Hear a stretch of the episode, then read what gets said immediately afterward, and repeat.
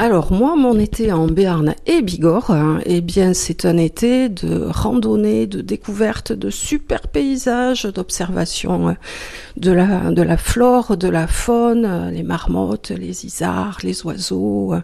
Voilà ce que représente mon été en Béarn et Bigorre, parce qu'on a la chance effectivement d'avoir de super spots de randonnée, aussi bien du côté béarnais, en montagne, que du côté bigourdan.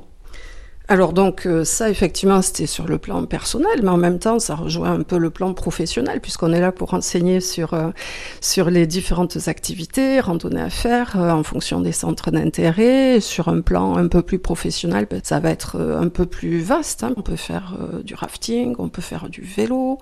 Voilà d'ailleurs faire du vélo sur la véloroute c'est une super expérience, hein, aussi bien sur le plan personnel pour se déplacer, pour faire des petits déplacements, que sur le plan professionnel pour pouvoir découvrir euh, tout ce qu'il y a à voir et à faire euh, sur le secteur et même un peu plus loin, euh, de façon très simple et complètement en accord avec la nature et avec un autre rythme de vacances.